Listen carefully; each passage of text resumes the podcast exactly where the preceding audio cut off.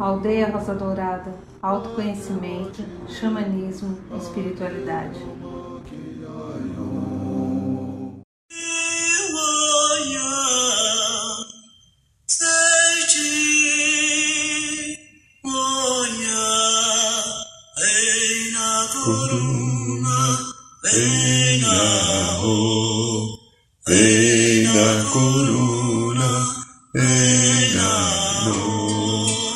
Nosso irmão Acai, da tribo Fucaxó, Chocó. Boa noite, São Paulo, boa noite, Brasil, boa noite, Mãe Terra, boa noite, Universo, boa noite, meu amigo, minha amiga, você que está aqui de novo.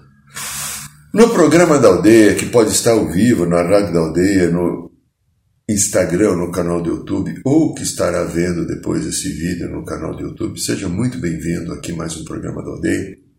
E como hoje é segunda-feira e toda segunda-feira que nós abrimos o nosso programa já há mais de 10 anos, nós pedimos a todos que estão aqui, feche os seus olhos um pouquinho. Respire devagar e profundamente.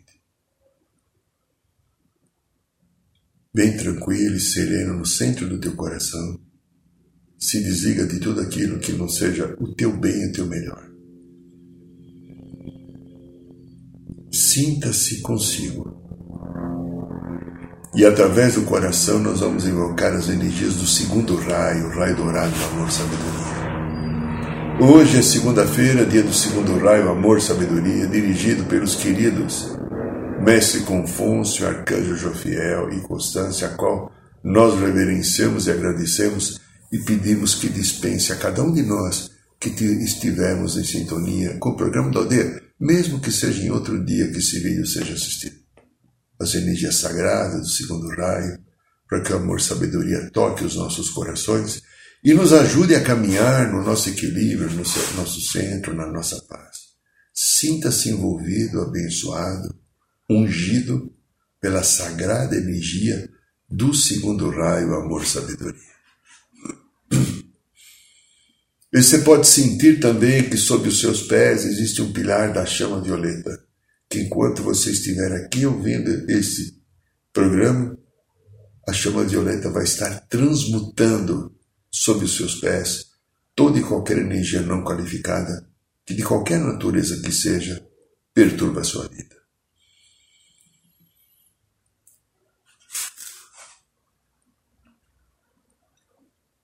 Aqui quem fala é Irineu de Liberali. É, e aqui é o programa da aldeia, a Rádio Aldeia, canal do Instagram, canal do YouTube. E estamos aqui diante de mais um dia para realizar o nosso trabalho. E espero que você possa, nisso agora, entender alguma coisa que te ajude a você estar melhor com você.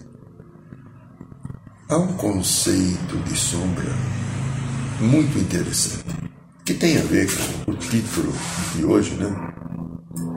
É... No ano de 121, lá na China, o imperador Wu Ti, olha que nome bonito, Wu Ti, da dinastia Han, desesperado com a morte da bailarina favorita, teria ordenado ao mago da corte que a trouxesse de volta do reino das sombras. Naquele momento surgiu o chamado Teatro das Sombras. Olha que interessante.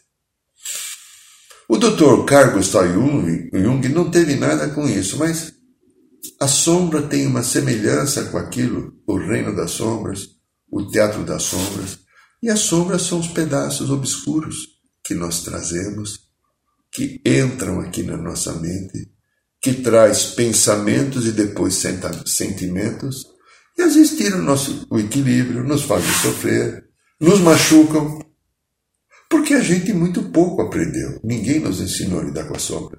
Inclusive, manifestar a sombra no dia a dia é pecado. Quando criança é feio.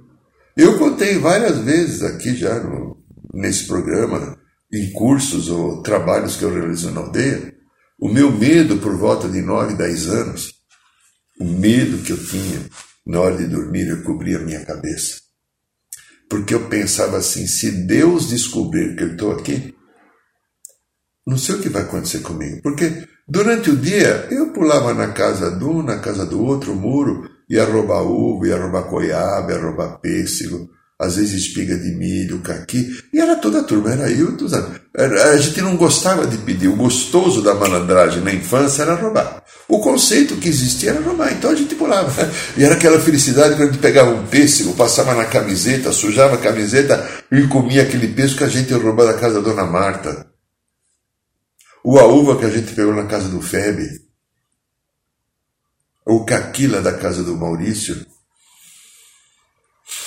Era assim, era um valor naquele momento. Bom, então o Dr. Jung desenvolveu, acho que é mais ou menos 100 anos, por volta de 1920, você não encontra a data exata né, na, na bibliografia dele, que ele começou a falar de sombra, mas sombras são os conteúdos obscuros que todos nós trazemos.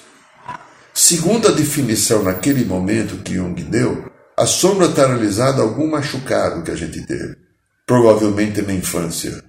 Aquele machucado traumatizou e ele ficou então como uma marca do machucado que dói, então se transforma em sombra, em algo negativo que pode ser um sentimento é, de desprezo, um sentimento de perversão, um sentimento de vingança, um sentimento de profundo medo.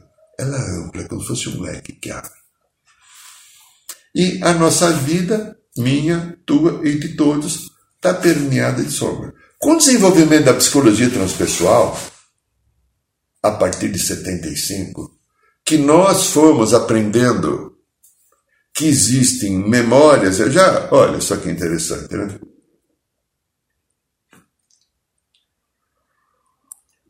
Eu não lembro exatamente que ano foi.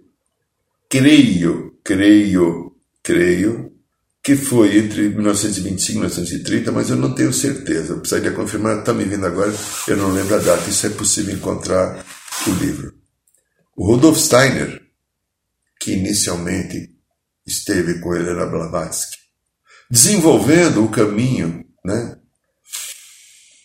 da teosofia, e depois a Helena Blavatsky teria continuado, e o Rudolf Steiner pegou um caminho e foi né, fundar um conceito novo né, da antroposofia, medicina antroposófica. Conceitos, inclusive, das excelentes escolas Waldorf, que seguem o conceito. E ele falava uma coisa. Quando eu estudei na Sociedade Brasileira de Medicina Antroposófica, um curso que tinha lá, não sei se tem, isso foi acima de 20 anos, né? Talvez 20, quase 30 anos. Eu aprendi aquela coisa que foi fundamental o Dovstein falava, quer dizer, acima ou perto de 90 anos atrás, isso ficou perdido. Para mim aquilo me despertou, porque talvez era o meu chamado do trabalho que eu faço hoje. Então eu precisava ir lá para aprender isso. Ele falava que a partir dos 14 anos, quando falava-se as aulas dos setembros, as memórias e consciências de vidas passadas ou arquivos de vidas passadas que não foram curados voltam a encostar na nossa psique. Sabemos hoje, pela eh, a história, o trabalho desenvolvido pela doutora Maria, eh, da psiquiatra doutora Maria Júlia Pietro Pérez, aqui em São Paulo, ela que fundou o Instituto Nacional de Terapia de Vivências Passadas, que eu fiz um curso lá dois anos, ela falava que entrava aqui pelo cerebelo, pelo bulbo. Hoje a gente sabe, depois de alguns anos, que tem o chakra cerebelo. Aqui entram as memórias. Então, foi se abrindo a partir do Dr. Freud o conceito de sombra. Então, sombras, de fato, durante um período, eram machucados que a gente teve de traumas e coisas que aconteceram na nossa infância. Resumindo, tá? senão eu teria que falar bastante e o processo não é, não é essa explicação. Aí depois se conseguiu, através da psicologia transpessoal, entender que o conceito de sombra também está ligado memórias e consciências de vidas passadas confirmando a teoria do Dr. Rudolf Stein. Muito bem. Então eu e você e todos estamos aqui agora, vivendo com a sombra nossa de cada dia. É, é muito interessante porque é um desafio. É, nós aprendemos a lidar com as insanidades do ego. E aprender, então, por causa das insanidades do ego, desenvolver a competência de manifestar uma nova consciência que nos permita sentir uma segurança pessoal e, a partir dessa segurança pessoal, sentir-se como um ser humano e divino como nós somos, sem estar, olha só, lindinhos, tão sugestionado e pressionado por tudo aquilo que a sociedade trem, a sociedade cobra. A sociedade diz: Pega o conceito agora de um ano para cá, de 13 meses para cá do Covid. O desespero que a mídia tem de anunciar todas as desgraças do mundo e não se fala outra coisa. Quanto medo isso gerou? No programa que fizemos algumas semanas atrás, o Arcanjo Miguel falava: Quantos machucados estão vindo à tona devido àquilo que é promovido na sociedade, essa insanidade da sociedade, e traz memórias e consciências de vidas passadas de, e outras histórias que também eu vivi na pandemia, e é sustentado por aquilo que é falado por todo mundo, principalmente pela mídia. O que ocorre? O medo entra. Aqui atrás, ó.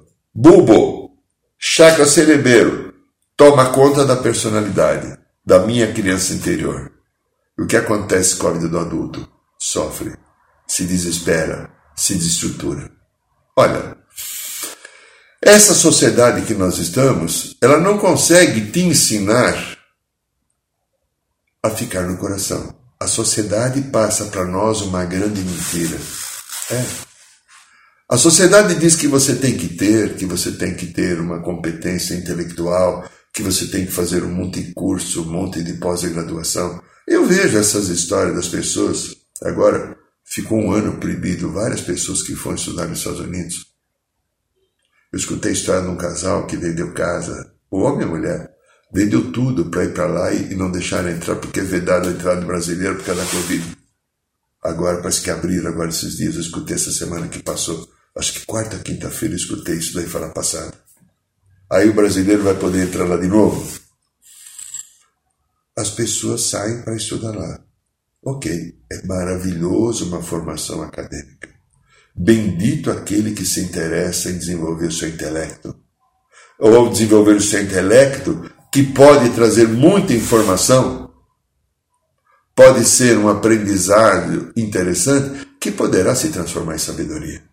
Mas o desenvolvimento do intelecto cria uma bomba atômica. O desenvolvimento elétrico cria máfias de crimes, comandos eh, violentos de seres que atuam na sombra, visando agredir a vida, a sociedade. Agora, o desenvolvimento elétrico, intelecto, pode te levar para um desenvolvimento de uma consciência superior, a qual a sabedoria Lembra, a gente fala aqui, segundo o raio amor sabedoria, venha comandar a nossa vida. Então, a sociedade vendo, então essas pessoas vão estudar lá porque querem se formar. Então tiveram um problema sério. Agora, normalmente, uma grande parte dessas pessoas que vão querer estudar lá, ou na Inglaterra, alguns no Canadá, alguns outros também que eu sei, até África do Sul, França, poucos na Alemanha, mas três ou quatro já. A finalidade é desenvolver uma profissão que venha estar muito bem materialmente. Porque o conceito de felicidade que é vendido desde a nossa infância, eu preciso ganhar dinheiro. Mas ninguém nos ensina a olhar para a gente para ser feliz. É por isso que eu estou colocando isso aqui. Veja, nós estamos, às vezes, próximos a pessoas que estão vivendo um momento de poder, né? político, financeiro, mas todas visam o poder da matéria. o poder de compartilhar esse poder ou não. Vivendo inicialmente e principalmente no mundo exterior, aquilo que está aqui, a qual eu vou dominar. Então, este conceito que é desenvolvido para se buscar e ter traz uma enorme quantidade dessa sombra que nós estamos falando. E nós ficamos fora, entramos em competição. Entramos em algumas paranoias de julgamento. Tanto um julgamento a qual eu critico a vida do outro, me sinto superior ao outro, como julgamento de meu autodepreciar, passar a não confiar em mim. Então veja, caso você seja assim, acho que você não é. Mas você está vivendo a mente exterior olhando para fora. Fizemos vários vídeos aqui falando disso, vários programas, vivendo para fora. E aí muita dificuldade de entrar em contato consigo, de cultivar aqui dentro, né? Aqui no seu coração, na bendita chamatrina, a partir da glândula do timo, que aqui o coração é um pouco mais para baixo, encontrar timo, glândula da compaixão, da misericórdia na nossa vida, a glândula que aprende a colher a glândula da imunidade que te defende do Covid, porque se você ficar amoroso com você, nenhum Covid te pega, porque o timo cria, a gente explica isso quando a gente dá curso de lei, o timo cria a imunidade. Quando você está enfraquecido emocionalmente, a tua imunidade baixa, aí entra os resfriados, doenças. Quando você está bem com você, você está se amando, vivendo a frequência do amor, e nós estamos falando aqui de sombra, o teu time está atuando. A medicina diz que 12, 13, 14 anos o timo deixa de existir, ele não tem função nenhuma, ele entra numa função metafísica, vamos chamar assim. Ele vai promover a compaixão em a tua vida, a misericórdia. E o timo vai ser a glândula da imunologia. Qualquer bactéria que entra no teu organismo, qualquer vírus, o timo atua para te proteger. Se você estiver enfraquecido emocionalmente, com medo, com raiva, com ódio, com tristeza, você baixa o teu tono. Então, a gente tem, às vezes, tentado encontrar a felicidade nas coisas da matéria, né? O ser humano busca ah, um carro, uma pena praia, uma casa nova, né? Tanta coisa, né? Nossa, né? um vestido, um silicone, né? Quanta coisa a gente tenta buscar a felicidade e ninguém disse para você: olha o coração. Olha o que está no coração. Enfrente em você aquilo que são os pedaços dolorosos que a vida te traz, porque são histórias que você mesmo criou, da sombra que você desenvolveu, de coisas que você tentou fazer que não dá certo, ou de atitudes que tomamos contra a vida, contra o próximo, contra nós mesmos, e a energia que não foi adequada, ela volta de novo para ser requalificada. E quando ela vem para ser requalificada, nós estamos com a emoção e a sensação da sombra. Às vezes a sombra se manifesta de uma maneira repetitiva, ela fica repetindo, né? Determinados comportamentos que a gente repete, repete, repete, nesses comportamentos que a gente repete, né? Aquele filme, é Alguém Tem Que Vencer, o Jack Nixon e a, como é o nome dela, que ganhou vários troféu, a estatueta do Oscar. Uma loira, ela fez, não sei o que, ela veste Prada. Bom, se eu lembro, eu falo. Bom, alguém tem que vencer aquela história, alguém tem que ceder a história do escritor, né? Ele tinha uma compulsão. Ele tinha que andar em determinada linha reta. Antes de dormir, ele ia fechar a porta cinco, seis, oito vezes, né? Compulsões, né? Nós temos compulsões. Os pensamentos repetitivos das histórias que eu sempre faço são um tipo de compulsão também. Por que isso existe? Pelo seguinte aspecto: aconteceu algo, aconteceu uma história que eu tentei deixar para lá, não quis olhar. E ela volta. Enquanto eu não fizer assim, eu deixo ver o que é isso. Por qual motivo eu estou sentindo isso? Por qual motivo eu tenho isso dentro de mim? Por que, que eu preciso disso para sustentar a minha vida ou até trazer sofrimento? Qual será as dores que eu tenho? Ou, vamos agora não falar uma coisa mais séria. Quais as culpas que eu ainda carrego na minha história transcendental, de não sei quando até hoje, que essas culpas geram medo e o medo gera esses sentimentos e pensamentos que às vezes são repetitivos. São algumas taras que às vezes envolvem a sexualidade. São comportamentos obsessivos. De eu preciso fazer isso, fazer aquilo repetidas vezes. Como é que eu lido com isso? Alguns vão tomar remédio. Outros saem translocadamente, desvariadamente, tentando se agarrar em coisas da matéria para se compensar. Mas o importante, minha querida e meu querido, é só fazer isso. Há um texto que está no site da Aldeia que tem um pouco disso que a gente fez. A gente fez esse texto acho que em 2011, se não me engano. Já fazem 10 anos. Amai a tua sombra como a ti mesmo. Um pouco da que a gente está falando foi num texto que eu escrevi. Amai a tua sombra como a ti mesmo. A sombra que está aí, que está aqui, que está em todo lugar, que todo mundo manifesta, que ela faz parte da experiência da dualidade. É a história que eu vivi. E não vivi de acordo com o equilíbrio, é só isso. Mas eu posso equilibrar. Eu posso voltar de novo a me dar a oportunidade, através da revisão da minha história, de encontrar um caminho novo para mim. Eu mereço, como diz o Mestre Mori, eu assino embaixo. Quem sou eu, né, para assinar o Mestre Moriá? Mas eu falo, eu mereço a bênção da minha cura. Eu tenho que acreditar nisso. Porque eu sou um ser divino vivendo uma experiência humana.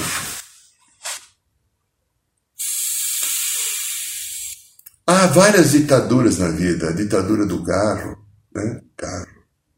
A ditadura do status da casa na praia ou da chácara no interior agora. A ditadura de uma viagem de navio volta ao mundo, né? Há várias ditaduras. Algumas são gostosas, que são passivas e coisas saudáveis, mas algumas ditaduras que fazem a pessoa precisar ter a necessidade de fazer algumas coisas com tanta força, com tanto sofrimento, como eu vejo muitas mulheres no silicone. Nossa, parece que se não tiver aquela perfeição no corpo para mostrar para outra pessoa, a sua vida está desgraçada. Tudo isso ocorre pelo seguinte aspecto. Eu fugi de olhar essa coisinha chamada sombra que está em algum lugar que me incomoda. Eu deixei de dar atenção de fato àquilo que é importante para a minha vida. E eu perdi um caminho. E eu busco a não felicidade porque os caminhos que eu entendi da matéria dessa vida conturbada, ainda desonesta e injusta que nós praticamos no planeta e na sociedade, que é doente, a nossa sociedade é doente, ela precisa se curar. E a Covid é o primeiro elemento divino que desceu para nós para curar, para ajudar a Senhor. Para, fica consigo, se olhe, se recolha, se acolha, se abrace, se ame, virão outros remédios, alguns tão amargos ou mais do que esse que está acontecendo agora. Por quê? Não é plano divino, minha querida, meu querido. Nós vivemos a sociedade. Não é plano divino eu e você trabalhamos desesperadamente através do dinheiro, ou por causa do dinheiro. Não temos um lazer, não temos uma hora de cuidar do intelectual, não temos uma hora de a gente cuidar do nosso espiritual. Vivendo uma vida sufocante angustiante, esse é meu plano divino. Mas a sociedade está estruturada assim. E o que comanda na nossa sociedade é a grana. Mas, às vezes, muitos de nós, talvez nós que estamos aqui, estamos sentindo um chamado no coração. Ah, um pedaço que está perdido, desesperado, sofrendo, não sabendo como lidar com o que está sentindo e ao mesmo tempo vem um gostoso chamado. E as pessoas estão meio sem rumos, né? E o rumo agora é procurar resgatar a consciência divina. É, essa consciência divina que está no teu coração. É, é aí na chama tribo. Encontrar o teu superior. O eu superior vai dar o suporte, vai dar as curas dos nossos velhos e viciados hábitos. Eu vou repetir algo que eu já falei num programa há pouco tempo. Alguns anos atrás, eu vivi uma história. Acho que foi 12 anos. 12 ou 13, bom, não importa. Eu encontrei o, o, o que eu chamei um grupo de pessoas felizes. Talvez eu não vi pessoas mais felizes que esse grupo de pessoas. Eram 250 pessoas. Eles fazem uma refeição por dia. É, sim. Os calaparos, aí no Xingu. Eu consegui uma autorização de entrar lá para ficar sete dias. Você desce numa cidade chamada, acho que Canarana, né? Aí você pega um táxi para ir para a aldeia. O táxi é uma caminhonete que passa em buraqueiras duas horas até levar um pequeno porto no Rio Xingu. Aí o barco vem te pegar, vai de sete a sete horas e meia descendo no Rio Xingu. Você estava em Mato Grosso, né? Você está quase entrando no Pará. É que você não vê, você não sabe. Essa turma dos, dos Calapalos, eu fiquei hospedada na casa do cacique Tafucumã. Tinha esposa, tinha sogra, tinha as filhas casadas, um filho casado, eram 17 pessoas que moravam na sua tenda. Grande taba, né? Tem lá. Uma oca grande, comprida, de sapé. Eu, eu cheguei uma hora a medir, tinha 17 metros por 44. E, e tinham 22 ou 23, que moravam 250 pessoas. Eles têm uma refeição por dia. A refeição por dia acontece às vezes às 10 da manhã, às vezes às 11. Teve um dia que a única refeição foi às 5 da tarde, porque eles vão no Rio Xingu pescar o peixe. Somente com aquelas três em média, são média três jovens que não são pescadores, eles fazem rodízio, eles têm a função na tribo de trazer o peixe para toda a tribo, não é para uma pessoa. E ele vai pegar o peixe lá. Quando eles pegam o peixe, traz, eles dividem pelas cada uma das 22, 23 ocas, aqueles pedaços de peixe cada um. Eles pegam aquele peixe, eles colocam numa brasa, jogam um pouquinho de sal só, vira na frente atrás, e aí eles pegam o biju. Biju é uma mandioca que as mulheres ficam ralando o dia inteiro, que é a única plantação que eu vi é mandioca. Eles fazem aqueles biju desse tamanho, que é duas vezes maior que uma pizza. Imagina o tamanho. Né? É feito então da fécula da mandioca tipo assim, a, uma tapioca, né? Só que a farinha fica diferente, fica crocante. É gostoso comer aquilo assim, né? E às vezes, no segundo dia que eu estava passando fome, que eu não estava acostumado, eu tenho café da manhã, almoço e janta, e lá não tinha café da manhã, almoço e janta. Imagina o segundo dia como eu estava, eu fui lá descobri o biju, peguei aquela pilha de biju, comecei a mastigar o biju. Uma refeição por dia. A maioria deles vive sem camisa, inclusive as mulheres com os peitos de fora, naturalmente. É. Alguns e algumas também estão sem roupa, na coisa natural. Cinco horas da tarde a gente ia tomar banho na lagoa peladão, todo mundo. E a coisa mais gozada para eles e não para mim é as crianças chegarem perto de mim e passar a mão em mim. Porque meu branco, né? Branco consultório, branco escritório durante a vida inteira, eles são bem escuros, né? Pele vermelha. Eles achavam gozado. E o som bonito que eu escutei, aonde eu andava na tribo era Irineu, Irineu é o nome que eles me chamavam. Só que eles andam descalços. O grande objetivo da vida deles é ter uma sandália tipo Havaiana. E eu encontrei um grupo de pessoas felizes. Eu não vi uma briga, uma discussão, nem entre as crianças, entre ninguém. Tudo que existia ali era de harmonia, respeito. Quando chegava perto de 5 horas, porque seis e meia já era noite, sete horas, estava todo mundo dormindo. Imagina alguém que está acostumado a dormir meia-noite, uma hora da manhã, o pessoal deita e fecha tudo às sete da noite. E às cinco da manhã já estão de pé, quatro e meia, quando as araras chegavam em cima lá. Imagina o que eu ficava fazendo lá, lendo, né? tinha um faroletezinho lá, ficava lendo, até o sono pegar. E aí depois, a hora que eles levantavam, eu não conseguia levantar. Eu estou com outra cultura, outro valor. Às cinco horas da tarde, os jovens, meninos, assim, só que fortes, grandes. É impressionante como eles são grandes. Forte. Eles comem uma refeição por dia, são mais fortes que nós. Uma massa muscular bonita, uma pele bonita. Eles sentavam em troncos, porque lá não tem cadeira, e pegavam pequenas gaitinhas que eles tinham, eles faziam uma capela. A, a gaita, uma ou dois tocando gaita, e as músicas, que eu não entendia nada do que eles falavam, que tinha uma harmonia fantástica. Ai, se eu tivesse um gravador. Esses irmãos do povo vermelho vivem uma, vivem uma vida simples. Eles compartilham generosamente e com compaixão a vida. Então não tem a mesquinhez que a sobra nossa tem. E se eles tiverem a mesquinhez que a sobra tem, eles conseguem compartilhar, porque os exemplos que eles têm desde a infância são da troca. Os exemplos que eles têm na vida desde a infância é acolhimento. E um acolhe o outro. Era muito interessante. A gente tava, eu estava na casa do cacique, volta e meia, alguém chegava na porta, dava uma saudação eu não lembro mais, alô, não sei o que lá, alguma coisa assim, oi! Aí o cacique ou a esposa dele fazia assim, fazia assim com a mão. Pode entrar. E eram muito bem recebidos. Como eu fui em duas ou três casas também, junto com o cacique, né?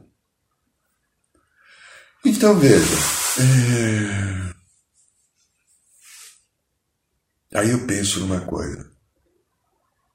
Algo que ajuda nós a lidarmos com a sombra é compartilhar a vida. Porque quando eu compartilho a vida, o meu medo diminui. É, as minhas caras ficam quietas, a mesquinhez vai embora, o orgulho, a vaidade, que tudo, tudo, tudo. A sombra eu poderia falar 30, 40 qualidades negativas que ela traz. Quando eu compartilho, eu saio da minha sombra e vou me habituando num novo caminho de buscar a partir da troca do compartilhar um centramento gostoso, saudável. Então faço uma pergunta. Você compartilha a tua vida com você? Presta atenção. Você compartilha a tua vida com você. É, isso. Você costuma abrir um espaço para entrar em contato com seus sentimentos? Olha aí, grandinho, grandinho, como é que é? Eu sou Joaquim, eu sou a Maria. Eu, eu abro espaço para entrar em contato com os meus sentimentos. Você dá um tempo para ficar quietinho no canto? Não triste, amargurado, se queixando, preocupado, com medo, mas para olhar quem é você reconhecer a tua natureza de vida, encontrar caminhos para você viver melhor. Como é a tua relação com você? Você tem o hábito que a gente fala aqui constantemente de fazer uma reflexão no final do seu dia? É, pegar no final do dia, parar um pouquinho, olhando tudo aquilo que você viveu naquele dia. Olhando principalmente o que te incomodou e mais ainda, as pessoas que te incomodaram. Por qual motivo o que elas fizeram tem cheiro do sentimento negativo. Olha para isso. A hora que a gente para de se queixar do próximo, a gente, qualquer que seja esse próximo, hein, a nós entramos numa sintonia do coração. Aí nós começamos a abrir o caminho para a quinta dimensão. Enquanto eu estou me queixando do próximo, a sombra está comandando a minha vida. A sombra é uma história de algum machucado eu estou repetindo constantemente ele, para não esquecer né, o que falamos no início desse programa. E quando eu paro de me queixar da vida, ou me queixar de qualquer pessoa, eu começo a entrar numa outra relação. Eu tenho dores como ser humano. As dores são minha história. Da, daquilo que eu vivi e vivenciei de uma maneira que não teve equilíbrio. Não é julgamento do universo. Quem faz julgamento é o ego humano. É o lado bobo meu, o lado bobo seu que julga. Deus não julga. Ele só diz, faz de novo, tá bom, não foi assim? Não foi legal? Aprendeu? Faz melhor agora. Aperfeiçoa. É, o Thomas Edison, que inventou a lâmpada elétrica, quantos milhares de vezes ele tentou fazer a lâmpada e não conseguia. E cada vez que não dava certo, ele falava: Ainda não acertei, mas na próxima eu vou conseguir. Você faz alguma coisa com você? Toda sombra que está aí é uma história que já foi vivida. É uma história de alguma coisa que está aí. Bom, então, eu tenho às vezes vergonha de conviver com ela, de encontrar. Só que a realidade da nossa experiência humana, eu já fui ladrão, eu já fui assassino, eu já fui prostituta, eu já fui desonesto, eu já manipulei, eu já odiei, eu já machuquei o próximo, eu já fui machucado. É história humana. Só que nós, seres humanos, estamos sendo chamados para escrever uma outra história. É começar agora a escrever e assumir a história divina da nossa origem. A história humana veio trazer experiência só que a sombra está aqui no meio agora. E como eu não tive a cultura de aprender a olhar para ela, a sombra nossa de cada dia, né? O que, que acontece? Eu me cobro, eu tento fugir, eu tento escapar. Quando eu aceito a minha sombra, quando eu aceito que eu sou sombra e luz, porque esse foi o projeto de, de Deus. Agora, a minha história, por mais odienta que ela seja, eu preciso acolhê-la e amá-la. Porque a história que eu tenho, até dos machucados ou dos vícios comportamentais que eu tenho, que me trouxeram até aqui. E isso é o caminho a ser seguido como experiência Contei já em programas anteriores que vivi muito tempo na sombra. Né? Fui resgatado uma vez, muitas vidas atrás, né? milênios atrás. E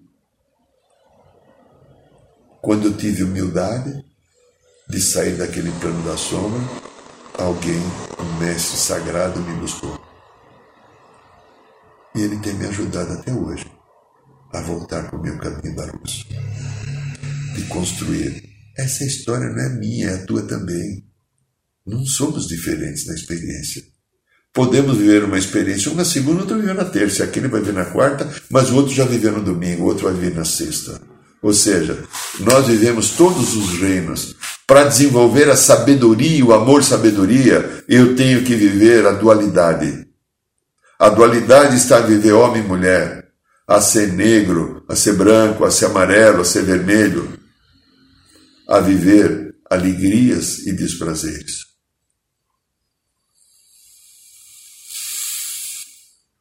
Os arquivos da sombra vêm batem na nossa porta. E eu preciso aprender a acolhê-los. Os arquivos da sombra estão aí, dizendo coisas para nós, tentando nos tirar do caminho do ritmo, da harmonia, do nosso melhor. E como eu sou um Deus em desenvolvimento, como eu, eu, esse eu é eu, você e todos, sou um Deus em desenvolvimento, aprendendo agora a ficar ou encontrar o caminho da sabedoria, porque a experiência vai trazer sabedoria se eu quiser. Ou a experiência pode dizer eu entendê-la como uma desgraça. O que você está vivendo para finalizar o programa de hoje é a tua experiência você pode transformá-la numa grande dor e continuar com uma ferida aberta, achando que não tem solução, porque a vida não vai funcionar do teu jeito. A vida vai funcionar do jeito que precisa. E quando eu tenho humildade de aceitar aquilo, Pai, faça a tua vontade não a minha. Eu aceito a tua vontade. E a sombra que eu tenho é a sombra que eu desenvolvi com a própria experiência do aprendizado. Se eu tenho essa consciência, eu coloco a minha vida no lugar e aproveito essa grande jornada desse trem que está passando na nossa vida, que vai subir a montanha evolutiva para a quinta dimensão. Suba, suba nesse vagão. Escolha o teu assento e fique da janela observando a tua subida para o plano superior do universo. Este é o programa da aldeia, esta é a rádio da aldeia, esse é o canal do Instagram, esse é o canal do YouTube. Meu amigo, minha amiga, você que está principalmente agora aí no YouTube vendo o programa, se você gostou, dá um likezinho, ajuda a criar um pouco de força. Ou recomenda, se você achar necessário, esse vídeo para outras pessoas que queiram desenho. Toda quinta-feira nós temos então a roda de cura no bairro de Piranga. Por enquanto, uma população máxima de 25 pessoas. Então tem que fazer a inscrição quem quiser estar ao vivo conosco ou nós passamos aqui no canal do Instagram às 8 horas. E toda segunda-feira nós temos o programa da aldeia. Voltamos agora a partir de maio com o ritual da Sagrada Ayahuasca, já fizemos um sábado agora, né? Anteontem fizemos um. E dia 29 de maio teremos mais um ritual de cura e libertação da Sagrada Ayahuasca. Se você quiser estar conosco, é só mandar um e-mail que você será muito bem-vindo. Agradeço a todos que estão aqui conosco no programa da aldeia, mandando um beijo no coração de todos que seja uma semana de luz, felicidade, e harmonia e esperança. Boa noite, São Paulo. Boa noite, Brasil. Boa noite, Mãe Terra. Boa noite, Universo.